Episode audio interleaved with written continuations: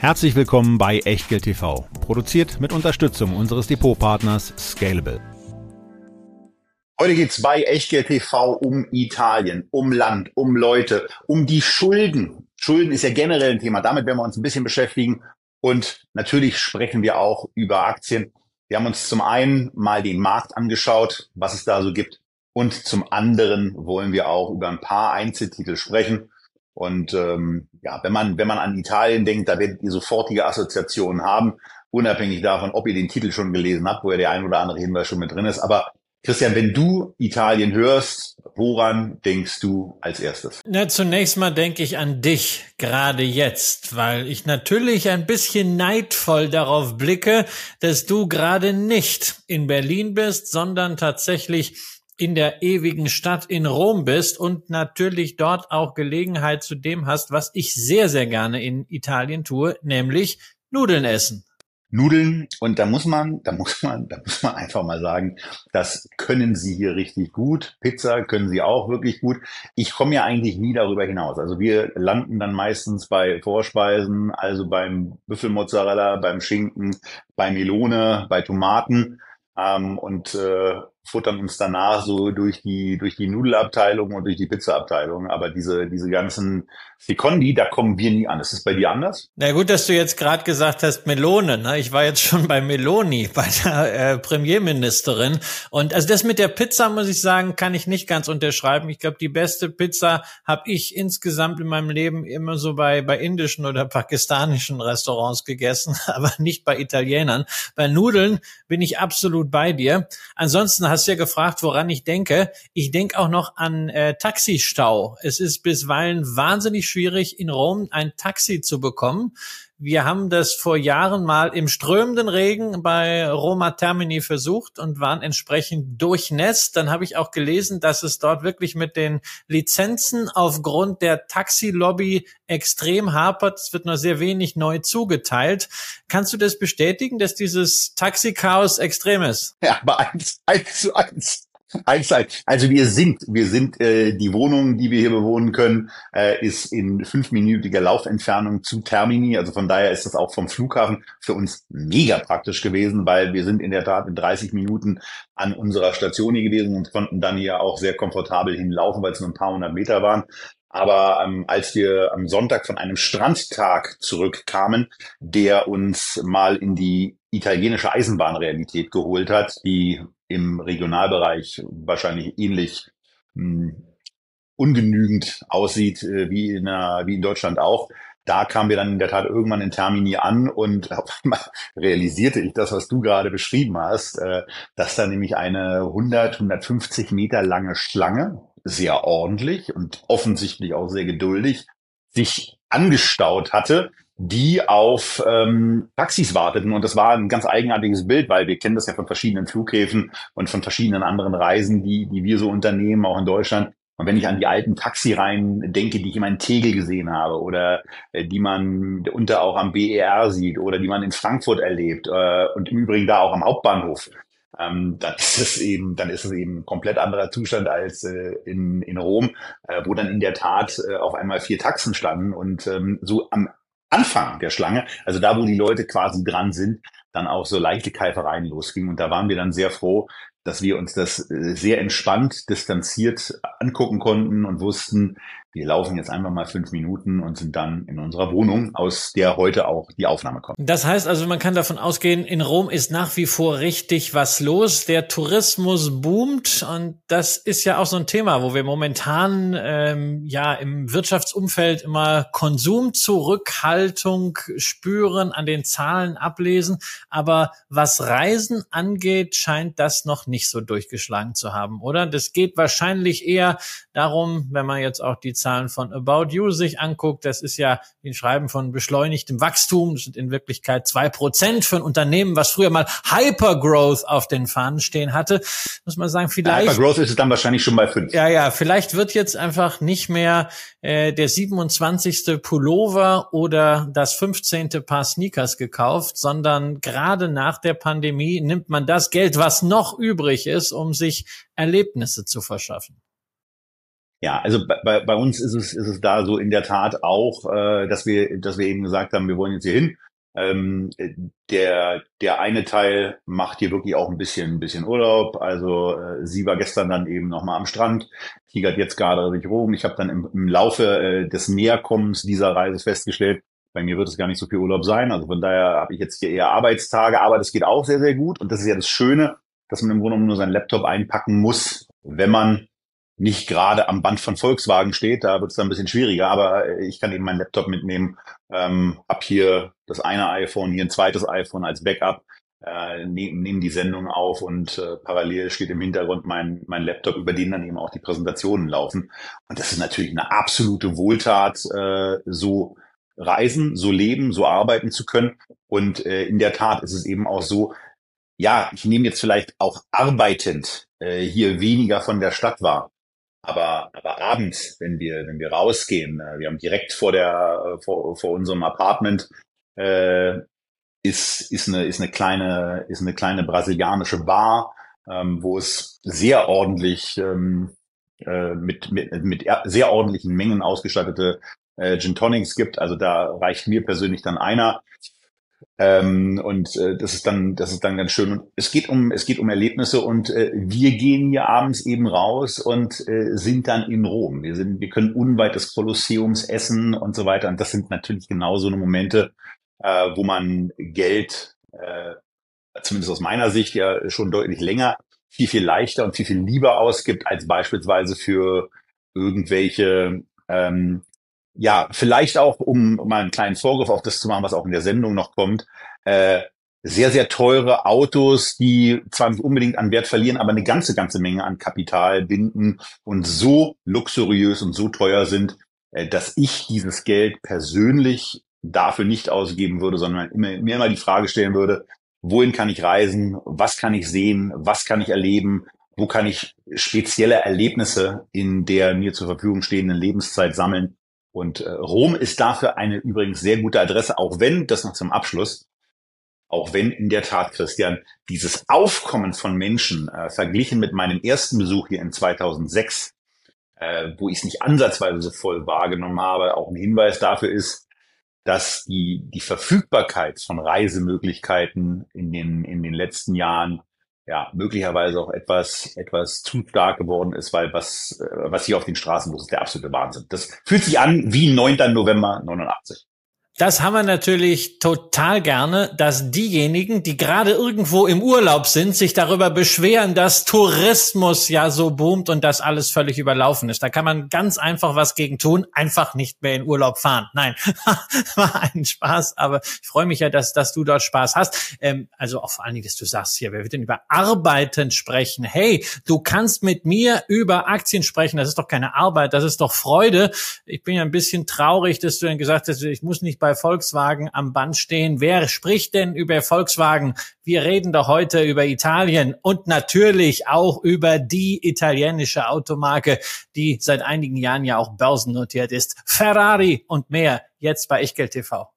Ein kurzer Risikohinweis. Bitte beachtet, dass wir keine Anlageberatung erbringen und auch keinerlei Aufforderung zum Kauf oder Verkauf von Wertpapieren geben. Wir unterhalten uns über Geldanlage und mögliche Investments und ihr macht daraus bitte, was ihr für richtig haltet. Denn jede Entscheidung, die ihr trefft, ist allein euer Risiko und wir übernehmen für die Inhalte und die Unterlagen in der Sendung und auf der Website keinerlei Haftung. Zum Nachlesen gibt's diesen Disclaimer auf www.echtgeld.tv slash Disclaimer. Und damit legen wir los. Bevor wir zu Ferrari kommen, wollen wir aber, nachdem wir auch Land und Leute ein bisschen geschaut haben, uns vor allen Dingen auch eine Situation anschauen, die in den letzten Monaten, in den letzten Jahren ja umso bedeutender geworden ist. Denn man hat sich ja an etwas gewöhnt. Man hat sich an sogenannten Nullzins gewöhnt. Und der ja, wurde in, im Jahr 22 dann auch einmal relativ rabiat abgeschafft, als die Zinsen deutlich gestiegen sind. Wir hatten es hier in verschiedenen Sendungen aber wir sind jetzt mal in der Situation, dass wir uns etwas angucken können, ähm, nämlich das Thema Schuldnerqualität und ähm, Auswirkungen von Schuldnerqualitäten. Und da liegt es natürlich nahe, einen etwas eigenartig anmutenden Zinsmarkt, nämlich den deutschen, sich anzuschauen. Ähm, für Italien sicherlich auch ein adäquater Vergleich in Europa. Gleiche Währung, aber andere Bonität und andere Zuversicht in die Zahlungsfähigkeit und damit auch abgeleitet ähm, entsprechend das Zinsniveau. Ähm, aber wir gucken uns genau diese Sachen eben an, wie sich Renditeaufschläge jetzt eigentlich gerade darstellen. Wir haben noch ein paar andere Grafiken vorbereitet. Aber da muss man eben schon sagen, Christian, das ist schon mal eine Ansage. Wenn man, wenn man bei einem Blick auf die zehn Jahresrenditen sieht, dass man als Bundesrepublik Deutschland mit 2,75 Prozent im Moment dabei ist und als Italien bei etwa 4,75 Prozent. Also zwei Prozentpunkte pro Jahr mehr oder man wird ja, man spricht ja so häufig immer von Basispunkten, 200 Basispunkte obendrauf. Naja, das ist natürlich Ausdruck des äh, immensen Risikos, was man inzwischen bei Italien wieder auch für die Eurozone sieht. Wir reden ja hier in Deutschland und auch mit Blick auf die USA sehr häufig von der sogenannten inversen Zinsstruktur, sprich am kurzen Ende sind die Zinsen höher als am mittleren und langen Ende.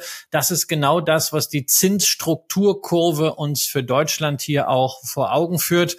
Am kurzen Ende haben wir 3,7 Prozent, also bei den sechsmonatigen, bei den einjährigen Anleihen. Dann bei den sechsjährigen sogar nur etwas mehr als 2,5. Das heißt also über 100 Basispunkte Differenz. Das ist diese inverse Zinsstruktur. Nach hinten heraus geht es dann in Deutschland auch wieder Richtung drei Prozent.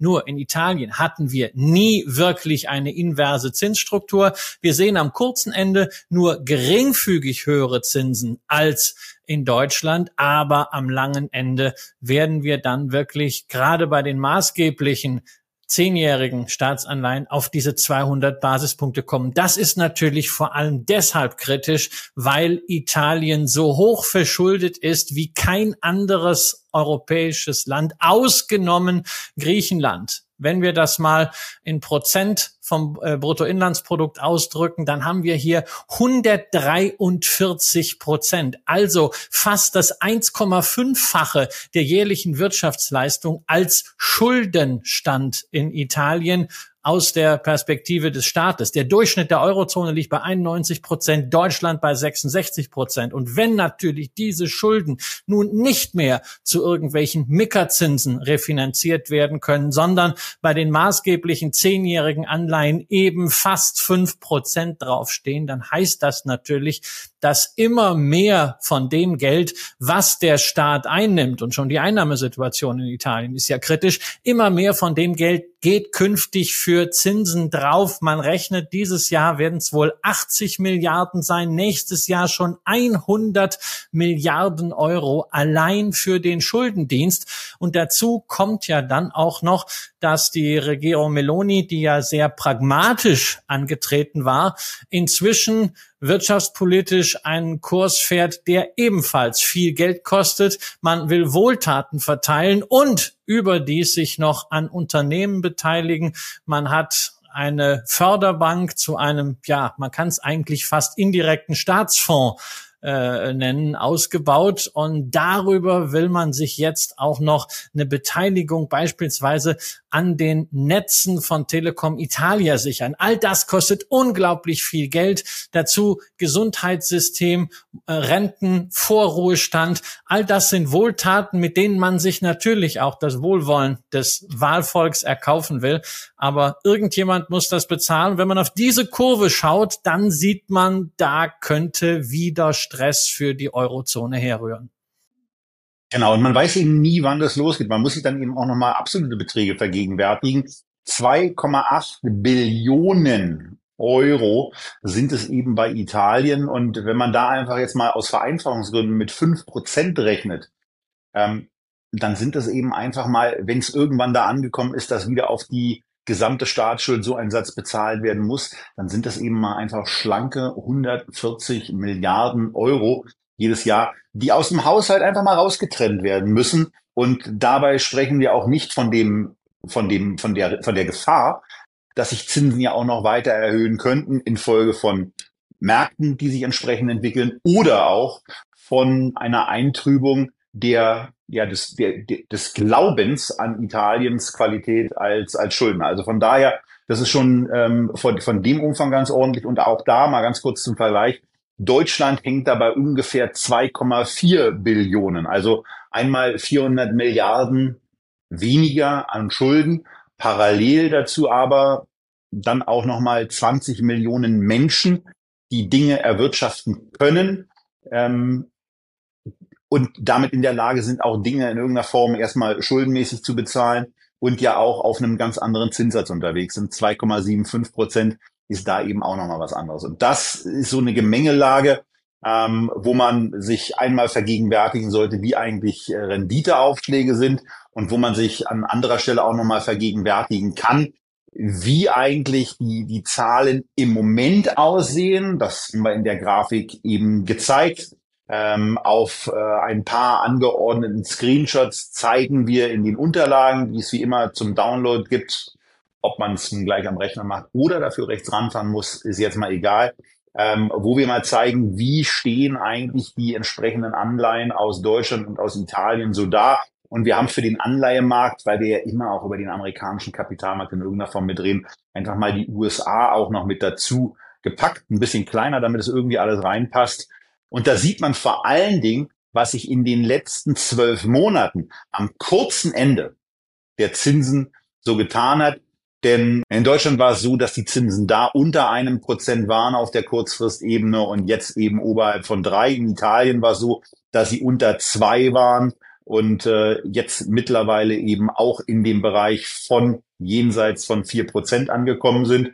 Und in den USA, das wollen wir an der Stelle dann eben auch ähm, äh, kurz erwähnen, ist es zwar so gewesen, dass die Zinsen äh, am kurzen Ende auch schon mit vier Prozent ähm, recht ordentlich waren und nur in Anführungsstrichen ähm, auf fünfeinhalb Prozent gestiegen sind. Aber auch diese Zinserhöhung am kurzen Ende bedeutet eben 150 Basispunkte und findet sich eben nicht nur in den Staatshaushalten wieder, sondern auch in vielen privaten Kassen wenn man beispielsweise ähm, bei, bei seiner Bank in irgendeiner Form verschuldet ist, Kreditkartenschulden hat oder ähnliches.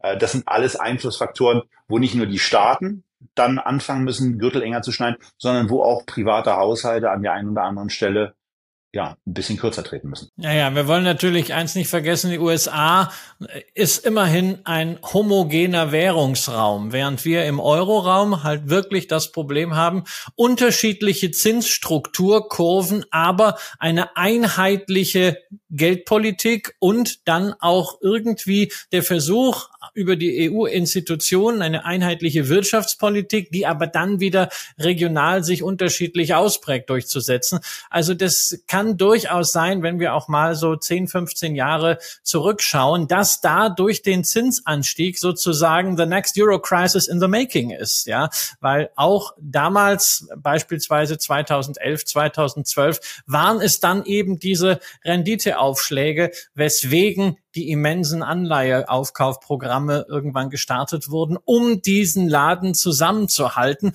Und wir sollten nicht vergessen, äh, zehnjährige Zinsen in Italien über dem jetzigen Niveau. Das haben wir seit der Euro-Einführung nur einmal kurz gesehen, nämlich 2011, 2012. Und da wissen wir, was da los war. Das soll da wurde man richtig nervös. Ja, das soll keine Crash-Propheterie sein, aber es zeigt, wo die Risiken sind sind und Risiken. Das ist natürlich heute mein Thema. Ich habe äh, nicht umsonst äh, das Wirecard-Gedächtnis-Shirt äh, angezogen. Das habe ich nämlich bekommen vom Dirk Hagemann, kein Spekulant auf Twitter. Und wer mir ein solches T-Shirt schenkt, ja, der muss natürlich damit rechnen, dass ich es irgendwann auch anziehe. Aber ähm, wir wollen nicht nur Negatives verbreiten, Tobias, über Italien.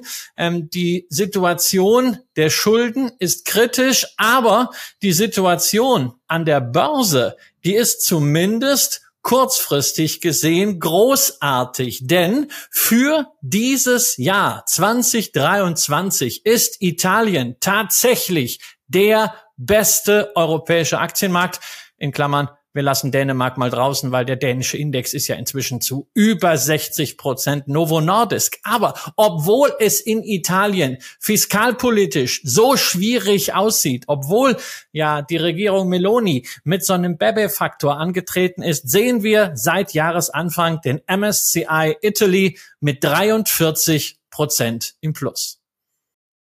Ja, seltenes Ereignis und wir werden ja im, im weiteren Verlauf dessen, was wir jetzt auch besprechen, vor allen Dingen auch sehen, dass das in den, in den letzten 20 Jahren, 25 Jahren jetzt nicht so unbedingt häufig vorkommen, dass Italien da eine äh, besonders gute und vor allen Dingen, dann ziehen wir die Grafik jetzt schon mal ein bisschen nach vorne, eine Outperformance generiert hat, wie sie sich ähm, in der in dem relativen Performance-Diagramm zeigt, äh, was eben relativ deutlich dann äh, ausgeschlagen ist und auf einen Wert von 50 auf 60 gestiegen ist. Das signalisiert eine 20-prozentige Outperformance in diesem Zeitraum. Jetzt zugegebenermaßen noch ein, äh, noch ein weiteres Quartal, vermutlich aus 22 mit dazugenommen. Aber da tut sich was, vor allen Dingen, wenn man eben sieht, wie es in den, in den ersten 15 Jahren dieses Jahrtausends, also im Grunde genommen seit äh, gesicherter Euro-Aufnahme von Italien mit der Aktienmarkt-Performance hier so gelaufen ist. Denn äh, das war nach einem anfänglichen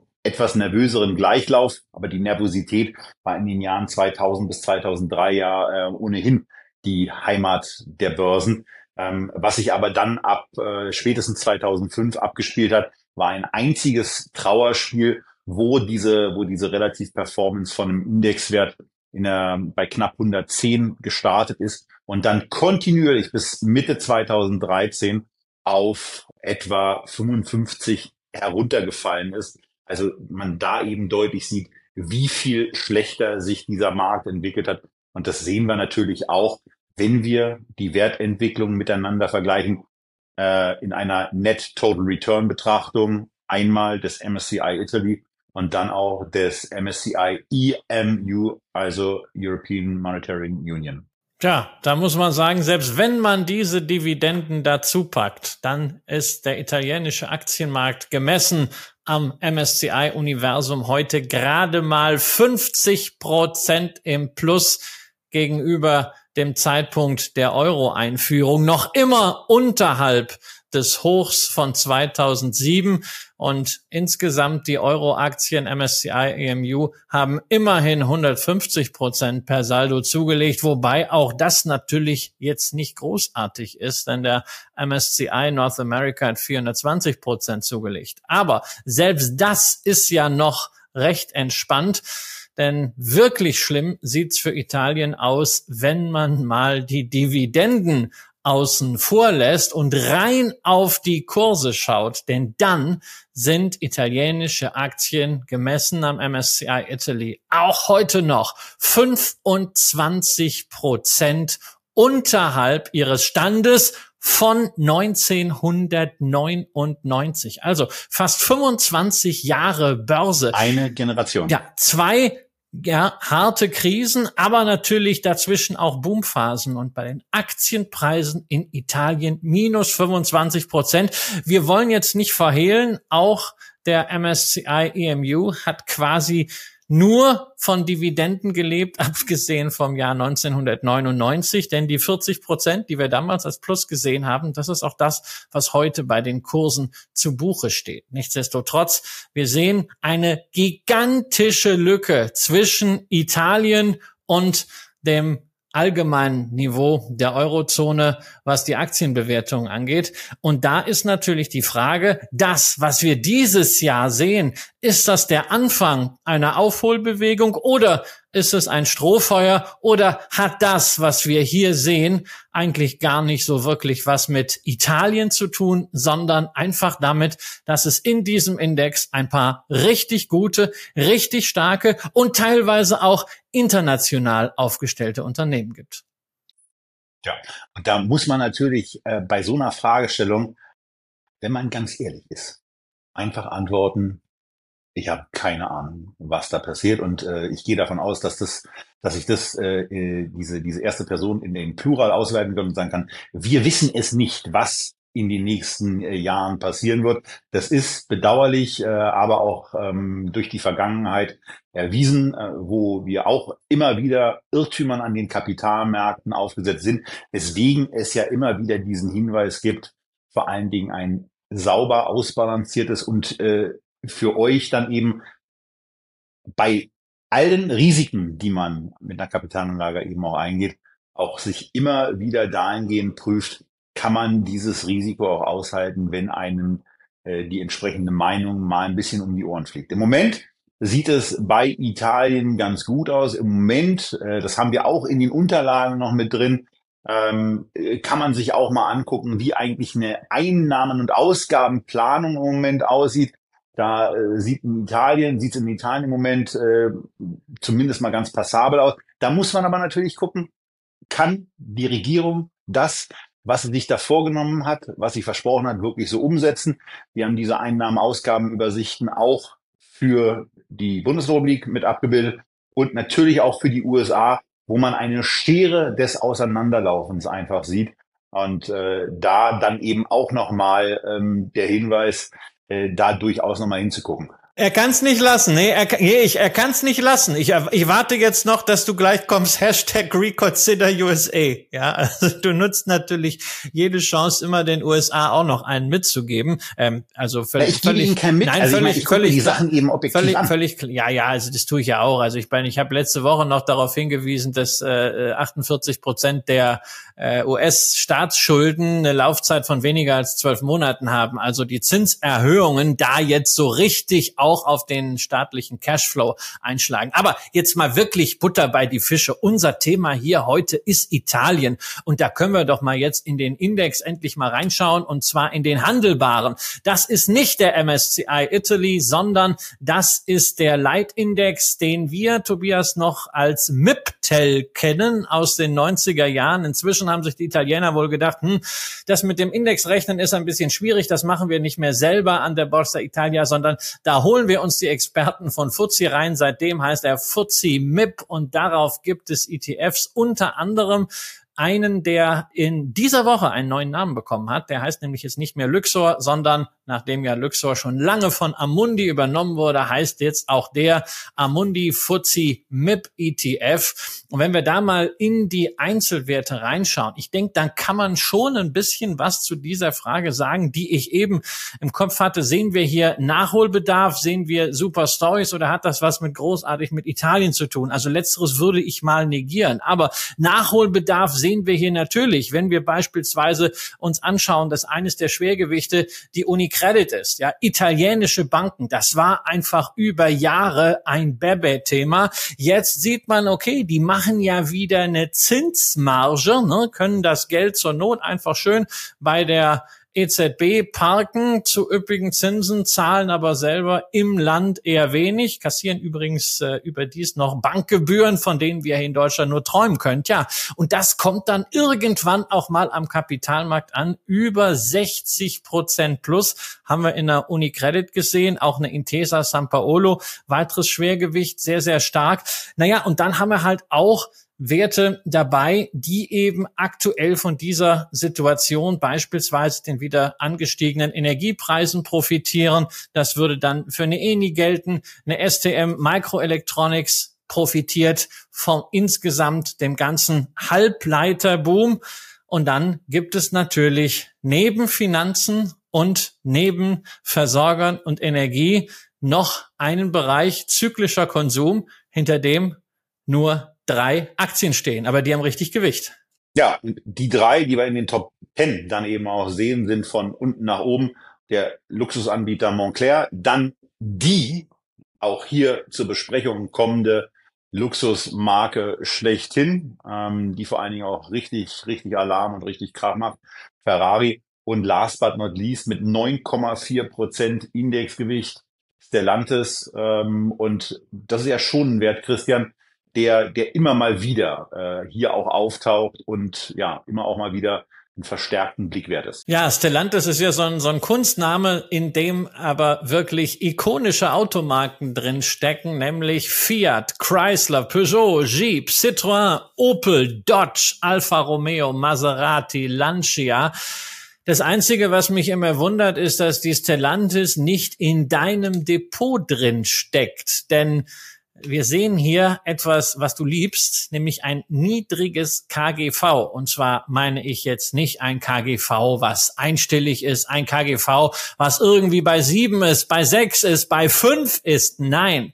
Stellantis wird in allen Systemen sowohl für die letzten zwölf Monate als auch auf Basis der Guidance für die nächsten zwölf Monate mit einem Kursgewinnverhältnis von drei ausgegeben. Das, obwohl die Aktie auch dieses Jahr kräftig schon zugelegt hat, 38 Prozent im Plus. Und trotzdem ist sie nicht im Kramer-Depot, oder? Ja, also irgendwie, irgendwie kriege ich diese, kriege ich bei dieser Aktie keinen vernünftigen Grip rein. Das wird im Übrigen auch gerade in Rom dadurch verstärkt, dass die ganzen von dir aufgeführten Marken in diesem Potpourri offensichtlich nicht in der Lage sind, einen Nachfolger für das Automobil herzustellen, was ich ja in so einer Stadt und in vielen anderen Städten übrigens generell für das Sinnvollste überhaupt halte, nämlich für den Smart. Es gibt keine Nachfolgemodelle, äh, die mir zumindest bekannt sind, ähm, gerne in den Kommentaren entsprechende Hinweise äh, posten, weil ich fahre ja seit äh, über 25 Jahren mit einiger Überzeugung, mittlerweile zwei Smarts, ähm, die... Eins fürs linke Bein, eins fürs rechte Bein, ja. Es ist, du, du weißt ja, du fährst ja genug mit dem Vogel, äh, dass man da auch zu zweit wirklich ganz gut reinpasst, ähm, was äh, immer wieder für Leute, die das erste Mal mitfahren, eine Überraschung ist. Und da ist es für mich schon eine Enttäuschung, dass eine, dass eine Automobilnation, die Italien nun mal auch ist, und die gerade auch mit Kleinwagen wie dem Cinquecento ähm, etwas haben, was da eben auch Historie ist, so ein Nachfolgemodell nicht hinbringen, der hier in Rom äh, und im Übrigen auch in Berlin den einen oder anderen Nachfrager durchaus finden würde. Die haben ein wunderschönes Auto, ja. Diesen Cinquecento, den gibt es ja auch in einer Elektrovariante inzwischen wirklich so eine Knutschkugel. Meine Frau findet den total schön und äh, ich habe jetzt einfach mal angefragt, was kostet denn so ein Ding? Also nicht jetzt zum Kaufen, weil also ein Auto kaufen, das möchte ich nicht und schon gar nicht dieses völlig überteuerte Ding. Aber was kostet es denn so äh, im Leasing? Und wir haben jetzt irgendwie da so äh, zwei Anfragen über die Stellantis Deutschland Webseite äh, gestellt und das geht dann irgendwie an Autohäuser hier in Berlin. Und es hat irgendwie so über zehn Tage gedauert, bis wir mal eine Rückmeldung hatten. Das hat mich jetzt nicht sehr, sehr positiv gestimmt. Aber Kleinwagen, da äh, sprichst du natürlich was an, was bei Stellantis durchaus auch für Skepsis sorgt, denn es kommen ja jetzt gerade chinesische Anbieter auch mit elektrischen City-Flitzern nach Europa und die können natürlich hier auch mit Kampfpreisen Stellantis das Leben schwer machen, während gleichzeitig Stellantis übrigens in China nicht wirklich präsent ist. Nur mal eine Zahl, weil ja Autorisiko in China hier auch immer so ein, so ein Thema ist. Stellantis hat im gesamten ersten Halbjahr in der kompletten Asien-Pazifik-Region, also inklusive China, inklusive Indien, 90.000 Autos verkauft. Ähm, Volkswagen kommt allein in China auf 1,45 Millionen. Nun ist natürlich immer die Frage, wo ist die Chance und wo ist das Risiko? Ähm, Stellantis will in China wachsen, hat da sicherlich Potenziale, aber hat, das ist natürlich vielleicht aus der Sicht des einen oder anderen, der sagt, hm, naja, also automobile Transformation finde ich schon spannend. Ein Pluspunkt, hat da kein Risiko anders als Volkswagen. Ja, da gibt es in der Tat äh, groteske Risiken, aber die Volkswagen-Kurve, die kriegen wir heute in der Tat nicht mehr hin.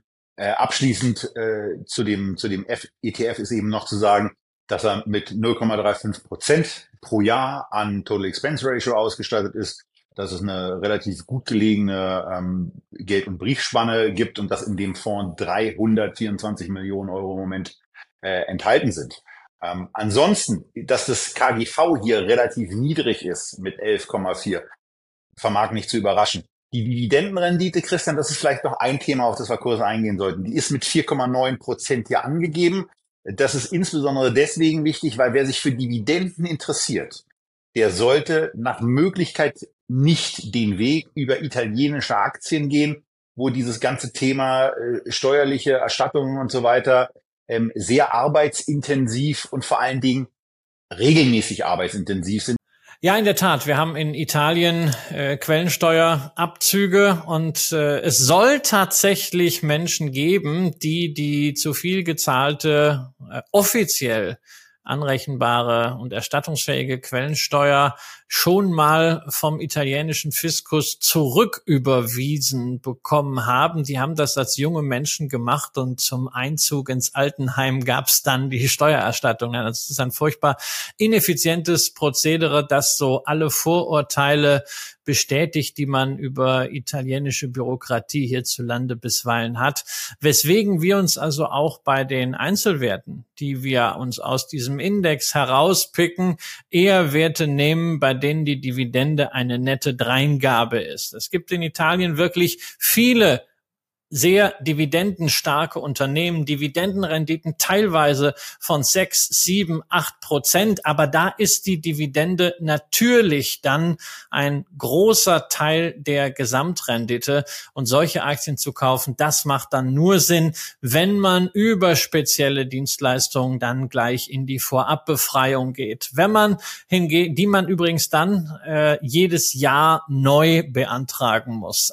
Aber wer sich denkt, diese Zusammenstellung Schwergewichte, Finanzen, zyklischer Konsum, Versorger, das passt ganz gut zu meinem Portfolio und hohe Dividendenrenditen mit günstigen Bewertungen, das mag ich auch. Der greift natürlich dann gleich den ETF an, denn da haben wir nach dem Investmentsteuergesetz zwar keine Möglichkeit, Quellensteuer zurückzufordern, aber dafür gibt es eben die 30-prozentige Teilfreistellung der Erträge und das ist eben alles voll automatisiert. Für mich persönlich kein Thema. Gleichwohl muss ich sagen, Italien ist ein interessantes Jagdrevier für spezielle Stories eine davon haben wir euch vor einigen Wochen präsentiert, nämlich die Beteiligungsgesellschaft Tamburi Investment Partners. Und eine liegt schon ungefähr ein Jahr zurück und hat sich erfolgreich entwickelt. Auch in meinem Depot der europäische Rüstungskonzern Leonardo. Das ist dann auch gleichzeitig mein Italien Exposure, was abseits von Venture Depots angeht. Ähm, Im Venture Depot steckt natürlich noch was und auf das wollen wir jetzt eingehen. Denn jetzt sind wir da angekommen, wo man bei italienischen Aktien, wenn man sich für diesen Markt interessiert, wahrscheinlich als erstes denkt. Bei der Sportwagenmarke schlechthin, die an Exklusivität äh, inzwischen auch einen deutlichen Vorsprung vor beispielsweise einer Porsche hat. Die Rede ist von Ferrari und die Exklusivität, die bemisst sich auch unter anderem daran, wie viele Fahrzeuge in einem Jahr eigentlich so hergestellt werden. Und ähm, das sind so um die tausende Monate, aber ich weiß, Christian hat die ganz genaue Zahl parat. Ja, es waren im vergangenen Geschäftsjahr 2022 ganz genau 13.221 automobile Kunstwerke, die das Werk in Maranello verlassen haben. Damit hat man einen Umsatz gemacht von 5,4 Milliarden Euro und Tobias als Schnellrechner hat natürlich längst herausgefunden, dass das heißt, ist ein Umsatz von rund 400.000 Euro pro Auto. Ja, in dem Umsatz stecken natürlich jetzt auch Ersatzteile drin deshalb ist jetzt nicht der Durchschnittspreis für jeden Ferrari 400.000 Euro, aber trotzdem, das zeigt bereits, in welcher Liga wir uns hier bei Ferrari bewegen. Das ist wirklich Luxus, das ist High-End. Und nur um mal einen Vergleich zu machen, nämlich, äh, da drängt sich ja natürlich auf zu unserer Porsche.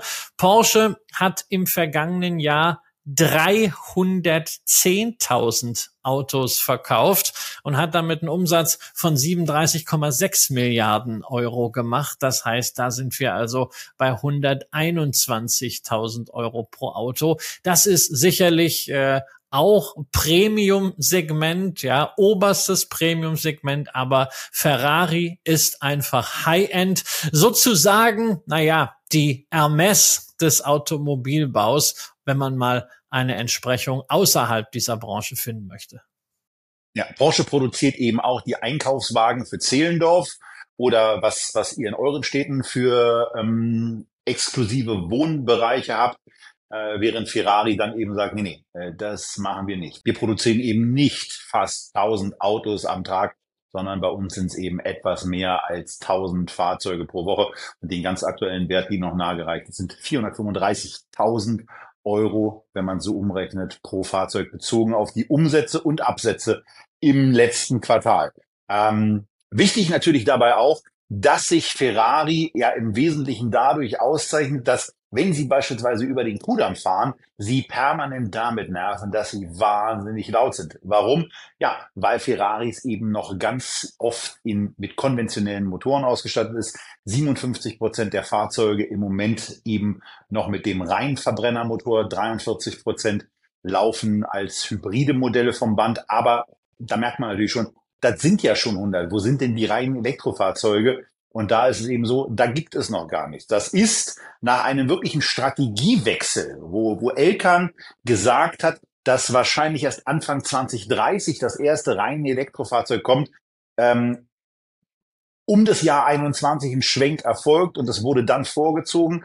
Ende 2025 soll der erste Elektro-Ferrari kommen und da darf man dann schon gespannt sein, ob sich das alles, was man bei Ferrari und mit Ferrari in Verbindung bringt, dann eben so umsetzen lässt. Denn wenn man sich beispielsweise mal nicht auf der Luxusebene damit vergleichbar, aber beschleunigungsmäßig macht der Tesla S-Plate, glaube ich, im Moment an der Ampel alles platt, wenn er von 0 auf 100 kmh in 2,1 Sekunden beschleunigen kann. Und ähm, das ist natürlich für so eine, für so eine Sportwagenschmiede ähm, etwas, was dann schon wichtig wird. Wie kann man damit mithalten? Vielleicht konzentriert man sich auch stärker auf die 0 bis 200 oder auf die 100 bis 200, keine Ahnung. Aber von diesem Elektrofahrzeug wird einiges abhängen. Aber es ist dann eben auch davon auszugehen, dass Ferrari dieses Fahrzeug aus den Händen und aus den Showrooms gerissen wird.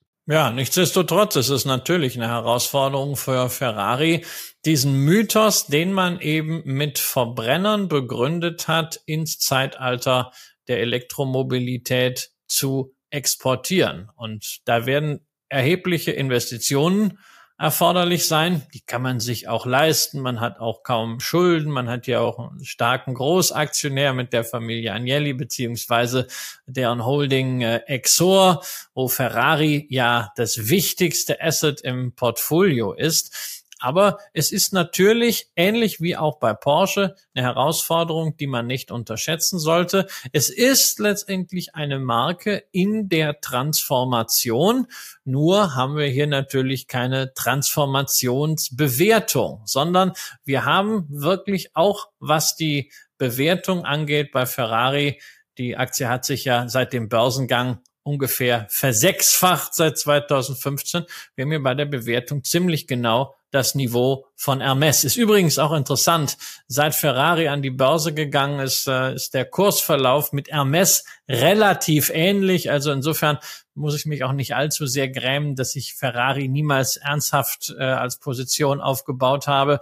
Äh, dafür habe ich ja Hermes dann, um diesen Teil vom Luxusmarkt wirklich mitzunehmen.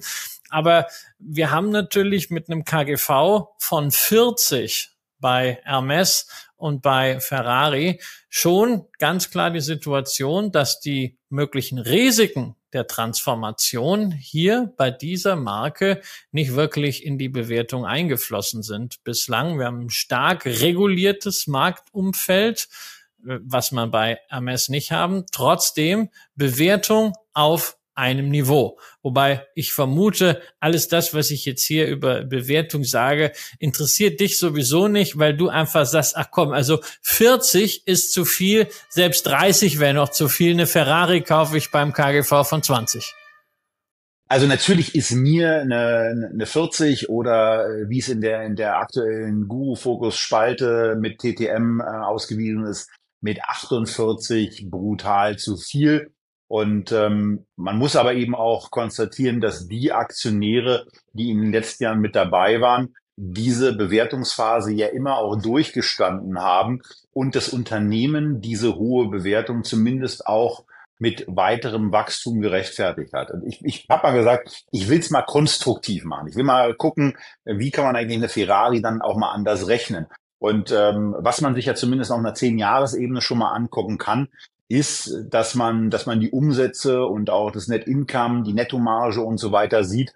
Und es ist ja dann schon sehr beeindruckend, wenn so ein Umsatz in 2012 von 2,2 auf in 22 5,1 Milliarden Euro steigt. Und auch wenn eine Nettomarge nicht nur in der absoluten Zahl sich deutlich erhöht, ähm, sondern eben auch in der prozentualen Marge äh, sich deutlich verbessert. Und das hat dann eben eine relativ brutale Auswirkung, dass sich der Umsatz eben verzweieinhalbfacht hat, mehr als verzweieinhalbfacht, ähm, aber der das Net, aber das Net Income ähm, eben bei einer mehr als Vervierfachung angekommen ist. Und das ist eben etwas, was hier sehr, sehr gut gelingt, dass es mit steigendem Umsatz eben auch besser gelingt, Margen äh, entsprechend nach oben zu bringen, was insbesondere auf so einer kleinen Produktionsebene wie Ferrari äh, es nun mal hat, äh, ganz gut gelingen kann. Aber nochmal, ich dachte, ich rechne mal konstruktiv und ich sage mal, in der Vergangenheit war es so, dass es Ferrari wirklich geschafft hat, zehn Prozent pro Jahr zu wachsen. Wenn man sich die Schätzungen anguckt, sehen die auch zehn Prozent pro Jahr vor.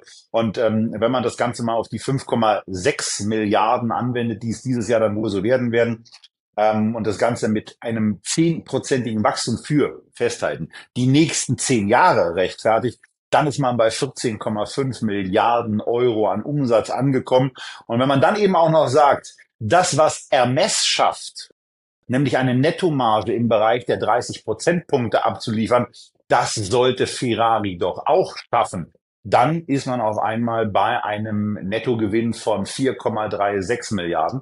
Und wenn man dann noch mit ins Kalkül zieht, dass die ja trotz dieser ganz hohen Bewertung immer noch dabei sind, eigene Aktien zurückzukaufen, und das möglicherweise in den nächsten zehn Jahren auch nochmal weitermachen und die Aktienzahl deswegen auf 160 Millionen Aktien fällt, dann würde bei so einer leicht theoretischen Rechnung ein Gewinn in 2033 rauskommen von 27 Euro.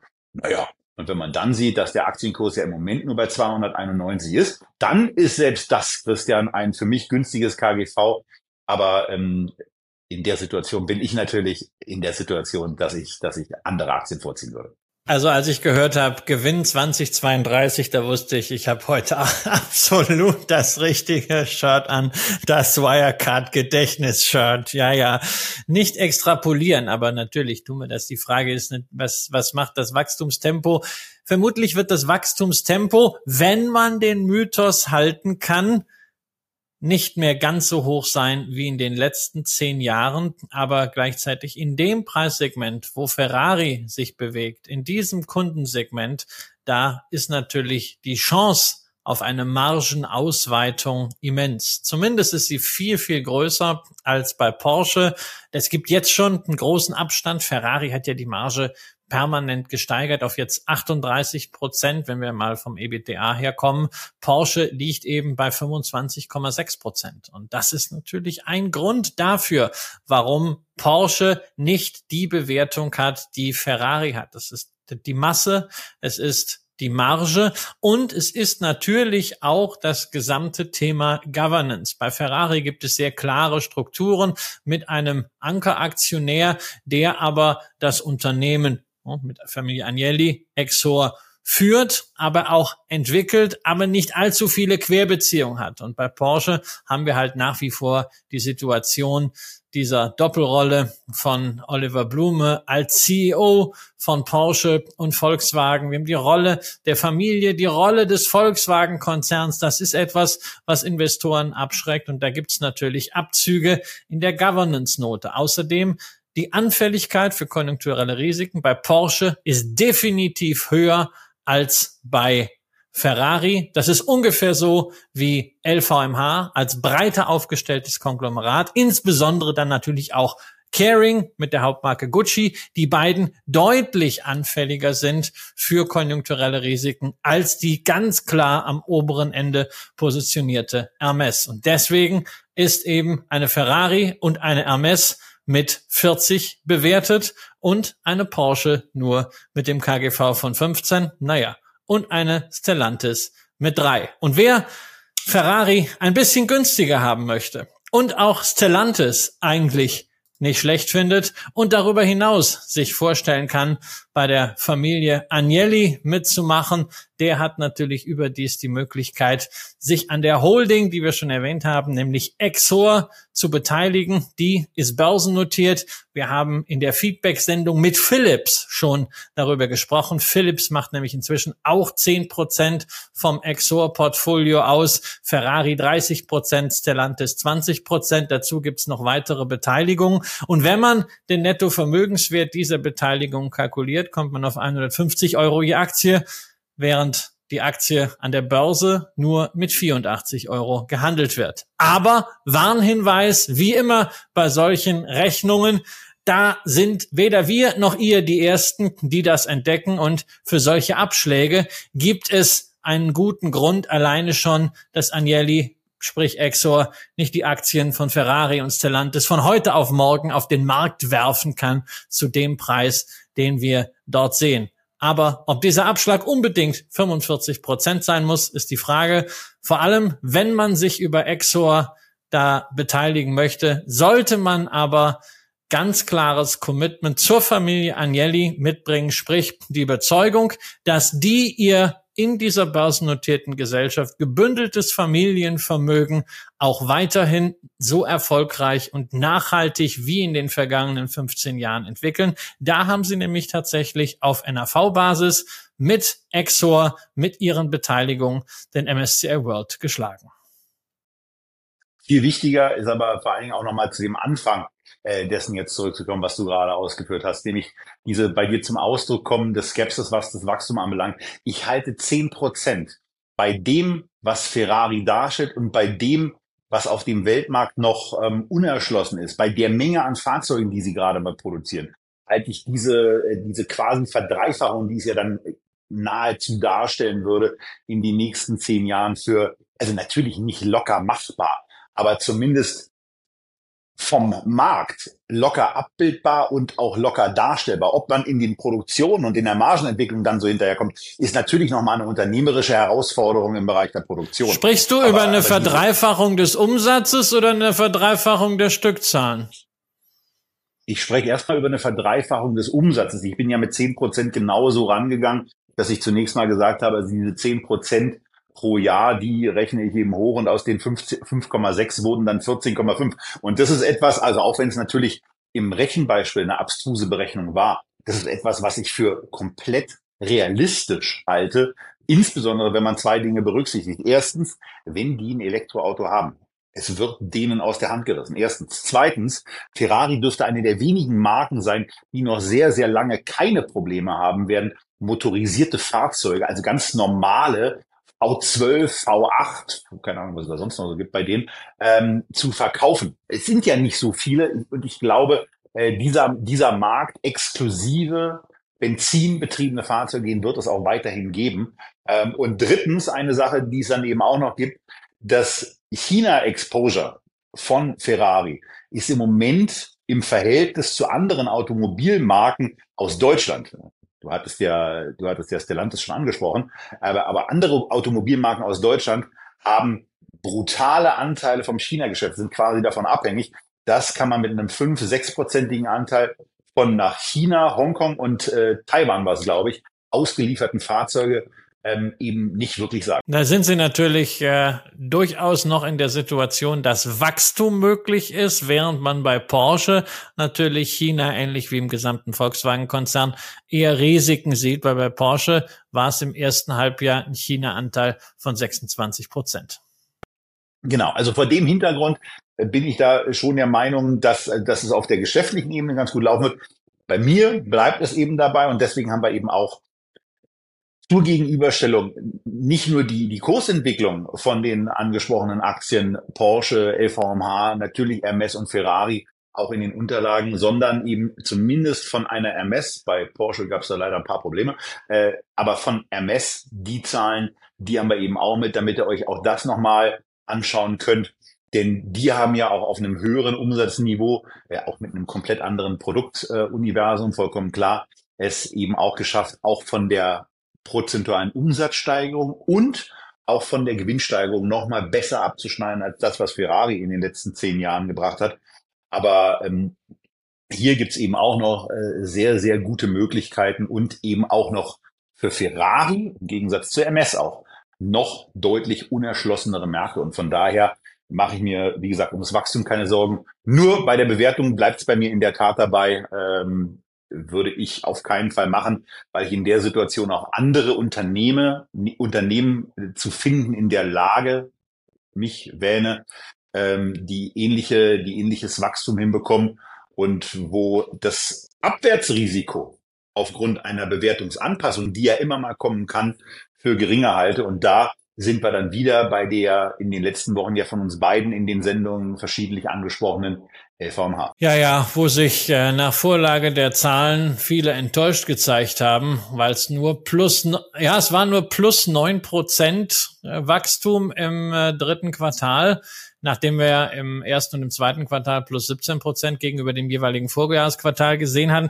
Da muss ich allerdings sagen, also ich sehe da das Problem nicht äh, beim Unternehmen so sehr, sondern bei den Analysten, die dieses Wachstum einfach extrapoliert hatten. Das war natürlich äh, zu viel. Und wie gesagt, wir haben oft genug darauf hingewiesen, die Verbreiterung des Geschäfts erhöht die zyklischen Risiken und äh, das sieht man jetzt auch hier in gewisser Anfälligkeit für Konsumzurückhaltung. Selbst wenn man natürlich in den meisten Bereichen Bereichen sehr, sehr ordentliche Zuwächse immer noch erzielt. Amerika lahmt weiterhin ein bisschen.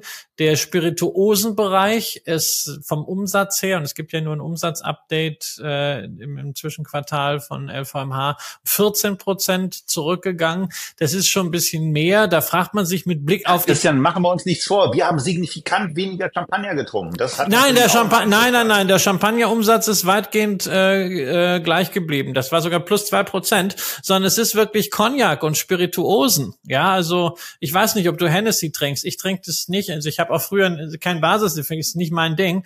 Aber wir sollten an der Stelle halt auch nicht vergessen, dass das vielleicht auch mal so ein Signal ist in Richtung einiger anderer Spirituosenaktien. Diageo beispielsweise hat deutlich korrigiert. Aber wenn ich mir jetzt anschaue, äh, dass eine äh, David Campari immer noch mit einem Kursgewinnverhältnis äh, von oberhalb der 25 gehandelt wird, auch ein italienisches Unternehmen, sicherlich großartig von dem Markenportfolio her, aber hm, vielleicht ist auch da mal eine gewisse Anpassung äh, des Kurses äh, notwendig, beziehungsweise da müsste dann auch mal eine positive Überraschung jetzt kommen, was auch Volumenwachstum angeht, damit man diesen Kurs so rechtfertigen kann. Aber wir wollen jetzt nicht schon wieder über LVMH reden, nicht schon wieder über äh, Luxus, nicht schon wieder über hohe KGVs. Und äh, ich weiß ja, dass du das gerade dir mit 2033 ein bisschen schön gerechnet hast. Ist ja auch, finde ich auch toll, dass du das alles für mich tust.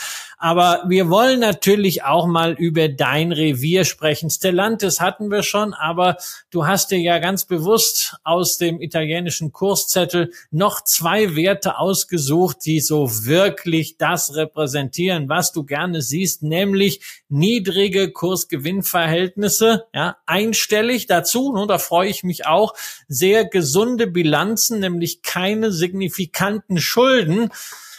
Das Einzige, was mich halt dann ein bisschen stört, es ist halt keine Mar Marke wie Ferrari oder Hermes vorne drauf, äh, nicht einmal Gucci, sondern es ist ein reichlich unglamouröses, nichtsdestotrotz sehr wichtiges Geschäft. Es geht nämlich um Zement. Ja, und ich fange jetzt mal vom Alphabet her mit, mit dem Titel an, der im Grunde genommen ursächlich dafür war, dass wir bei Zement angekommen sind. Und äh, ja, ähm, Fahrzeuge der, der Feuerwehr oder der, der Krankenwagen gibt's eben auch hier in Rom.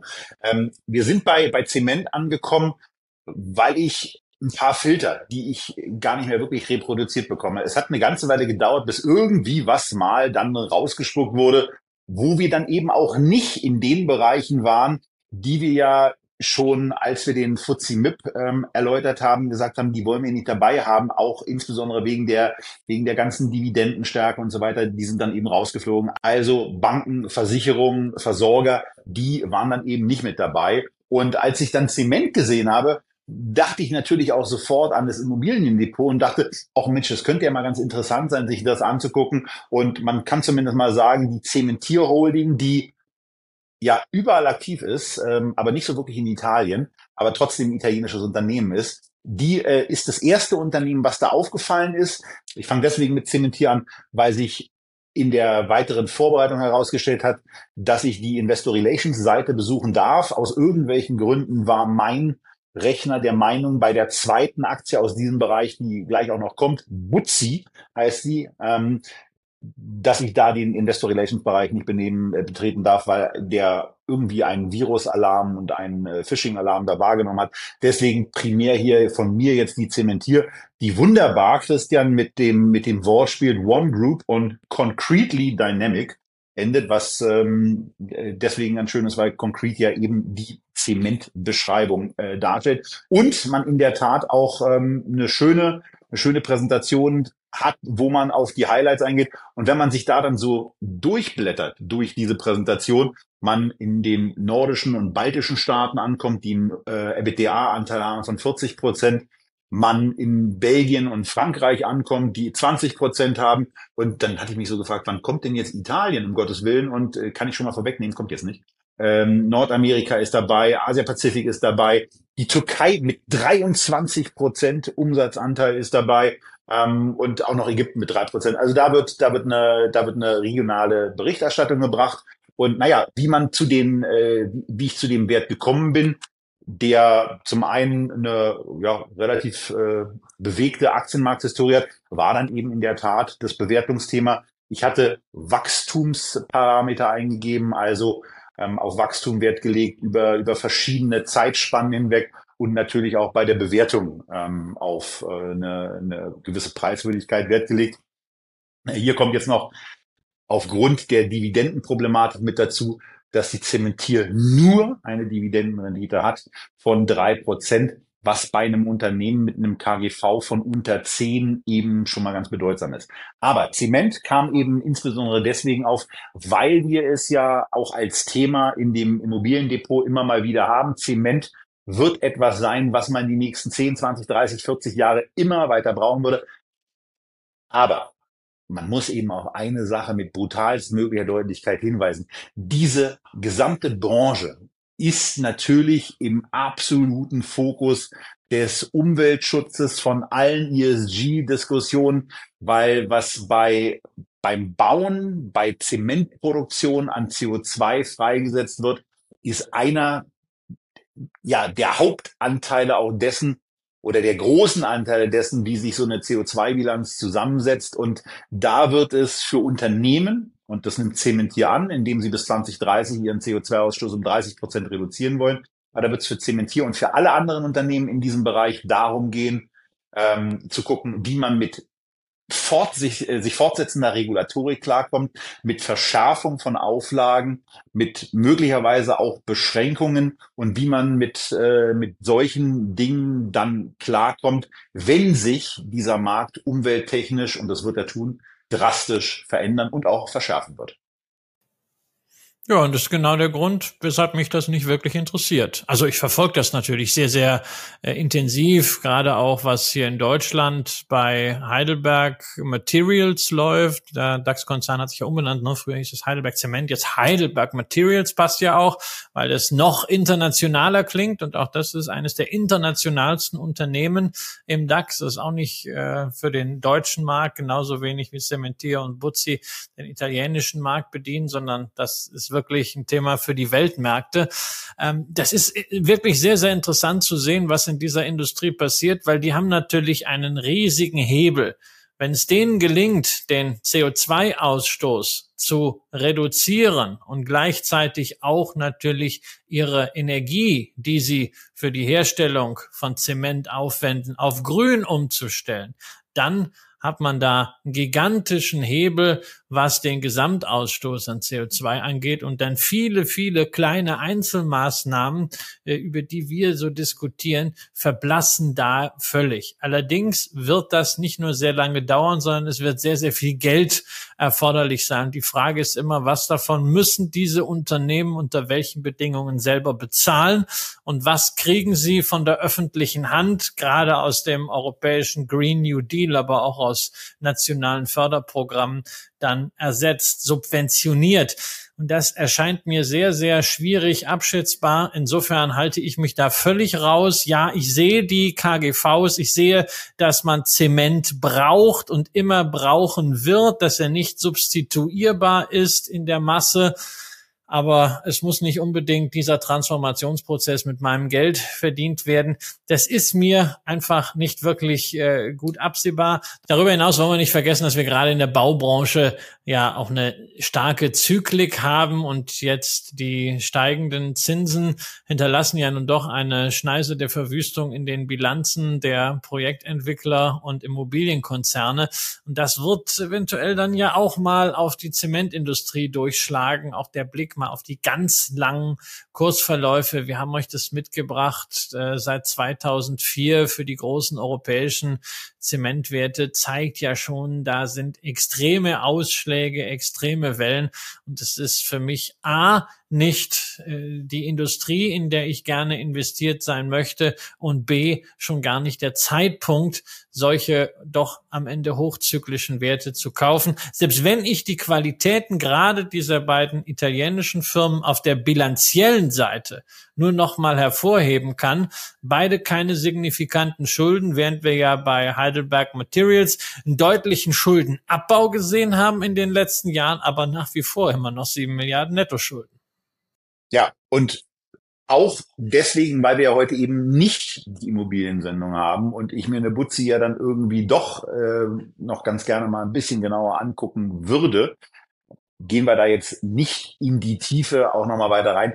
Es scheint was Interessantes zu sein. Es hat sich eben angeboten, diesen, diesen Teilaspekt des italienischen Aktienmarktes auch deswegen mal rauszunehmen mit den beiden Unternehmen, äh, weil er eben für günstige Bewertungen steht, aber wo man auch sehr, sehr schön exemplarisch die, die Gefahrenherde bei einer sehr niedrigen Bewertung mal ordentlich im Vorfeld benennen kann, ohne einschätzen zu können, an welchen Stellen es denn dann eigentlich genau einschlägt. Es sind natürlich ähm, auch, äh, auch wiederum Chancen mit dabei, denn äh, so eine Branche kann dann vor einer Konsolidierung stehen. Das ist eine Chance. Die andere Chance ist, dass es natürlich auch gelingen kann, bestimmte Preise ähm, auch auf die äh, Kunden zu übertragen, die für mehr Umweltauflagen, für höhere Produktionskosten und so weiter ähm, dann aufzuwenden sind. Also da liegt dann eben auch einiges drin. Es ist noch nicht zwingend gesagt, dass äh, die Margen von sämtlichen Umweltauflagen komplett vor die Wand fahren. Aber man muss es eben auch da so deutlich sagen, es ist sehr, sehr schwer abzusehen. Und es wäre dann ja auch, wenn überhaupt, nur eine kleine Position